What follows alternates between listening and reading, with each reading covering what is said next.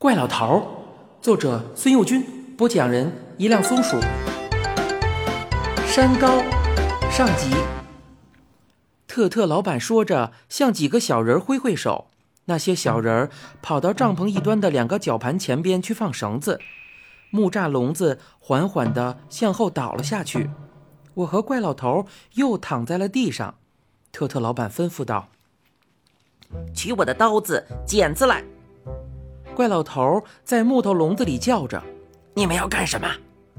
特特老板安慰地说：“别害怕，不给你们做手术，只是简简单单的化个妆，把你的胡子一根根拔下来，给它插上，然后用烙铁把你的脸熨一熨，用刀子给它划几道抬头纹和鱼尾纹。”怪老头喊道：“这还不算做手术啊！”特特老板说：“总要为美付出一点牺牲嘛，这么一来啊，你们的身价就大大的提高了。”怪老头急了，他打了个滚儿，就从牢牢的围着他的木栅栏里冲了出来。我也立刻学他的样子，却只是撞疼了脑袋。我忘记我已经失去了精卫小姑娘赠送的黑羽毛了。怪老头真是灵巧。他跳起来的时候，顺手一捞，已经紧紧地捞住特特老板的一条腿。他倒提着小老板，胳膊还不停地抖动，就跟抖动一条倒着的蛇似的。特特老板像耗子一样吱吱地叫着：“哎呀，别这么着，别这么着，我头晕。”怪老头说：“不这么着不行啊，回头你又咬我一口。照你们的规矩。”你现在可是归我了，我要是高兴，把你带回去，放进我的鸟笼子里养着，早清儿提着你出去遛个弯儿，也让大伙儿都瞧瞧这稀罕物。要是不高兴呢，嘿，我呀就照你的办法，把你拿到拍卖会上去拍卖，准能卖个好价钱。你想咬我？我这会儿就使劲儿的往地上这么一扔，把你的鸡蛋黄子都摔出来。要是你不想进鸟笼子，也不愿意摔成肉饼，你就赶紧把我的烟斗还给我。原来他们趁怪老头昏迷的时候掏走了他的大烟斗。怪老头一边抖动着特特老板，一边把另一只手伸向我说道：“西西，给我手。”我把胳膊从栅栏里探了出去，怪老头抓住，轻轻的一扯，就把我扯得站立起来了。我根本没弄清楚自己是怎么出来的。地上聚集了一大群小人儿，都仰着瞧着我们，没有一个敢走过来。事情明摆着，只要我们两个在地上胡乱的一跑，就足以把他们踩得稀巴烂。特特老板尖声的叫着。您停停，您停停，我有话说，咱咱们讲讲价钱，这样行不行？把把把烟斗留下，我我我我放你们走。怪老头说：“你晕了头了吧？现在是谁放谁呀？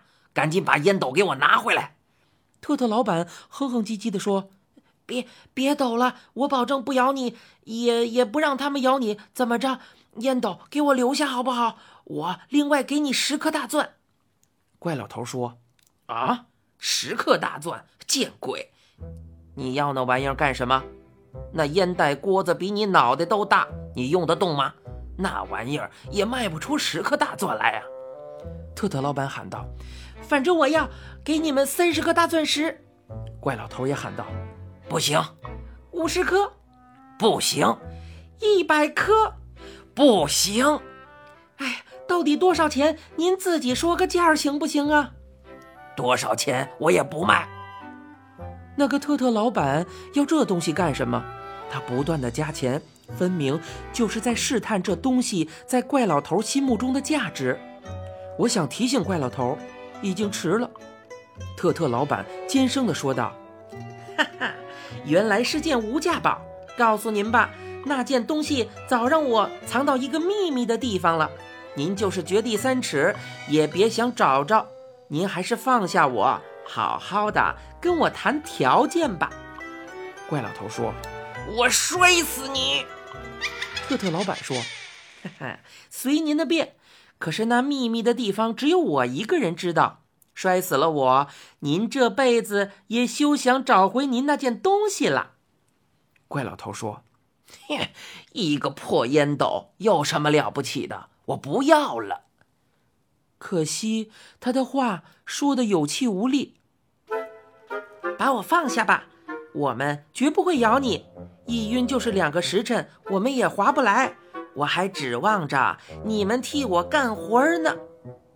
看样子，怪老头真是没辙了。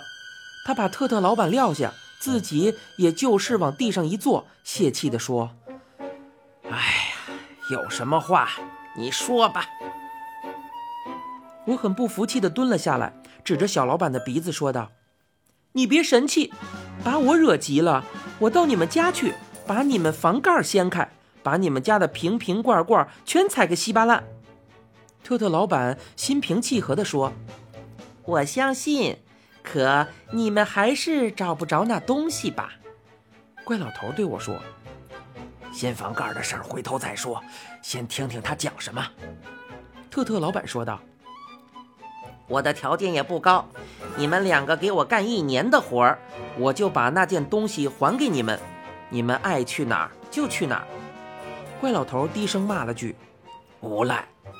一年呐，哎呦，那也太长了吧！看来还有商量的余地。”特特老板说：“您还个价儿吧。”怪老头说：“嗯，一个月。”特特老板说。半年，两个月。特特老板又说道：“三个月，好，成交了，就三个月了。”怪老头无可奈何地说：“三个月就三个月吧，你打算让我们干点什么活儿啊？”特特老板说道：“累不着你们，你们两个就把二十四个残女的事儿包下来，也就是采桑叶，喂喂他们。”还有骚丝。怪老头转眼看着那个方笼子，方笼子里又是一个雪白晶亮的大蚕茧了。他说道：“哎呦，这活儿可不轻啊！他们吐丝多快啊！还是二十四个，吃的也多，还够崇洋媚外的，专吃进口的桑叶。”特特老板说：“那倒也不是，我们国家没桑树，没办法。”啊，没桑树？你们国家怎么连桑树都没有啊？别说桑树了，什么树都没了。我们玲珑国的人都经商，国王陛下说，挣钱要紧，只要交税，谁砍了树都归谁。这么着，树就都砍光了。我说，到外国去采桑叶，你就不怕我们拿了绿卡不回来呀？特特老板一笑道。哈哈哈！你们现在抬腿就走，谁能拦得住啊？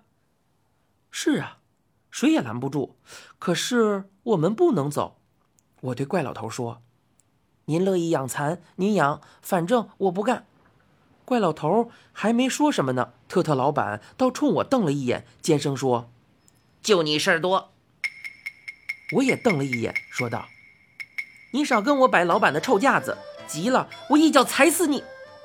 特特老板把两只小胳膊往腰上一插，挑战的说道：“你踩，你踩呀！”怪老头赶紧打圆场：“哎哎哎，和气生财，和气生财，他是跟你闹着玩的，对吧？欣欣。”我说：“对。”我同时抽冷子捏住特特老板的一只耳朵，我站了起来，把他提得高高的，为吓唬他，也为防止他咬我。特特老板在半空中挣扎着，吱吱地讨饶。我说：“两个手指头就能把你制住了，你神气什么呀？”我的办法显然比怪老头高明一些。我放下他以后，他变得乖多了。他用一只手捂着耳朵，恭恭敬敬地对我说：“你喜欢干点什么呀？”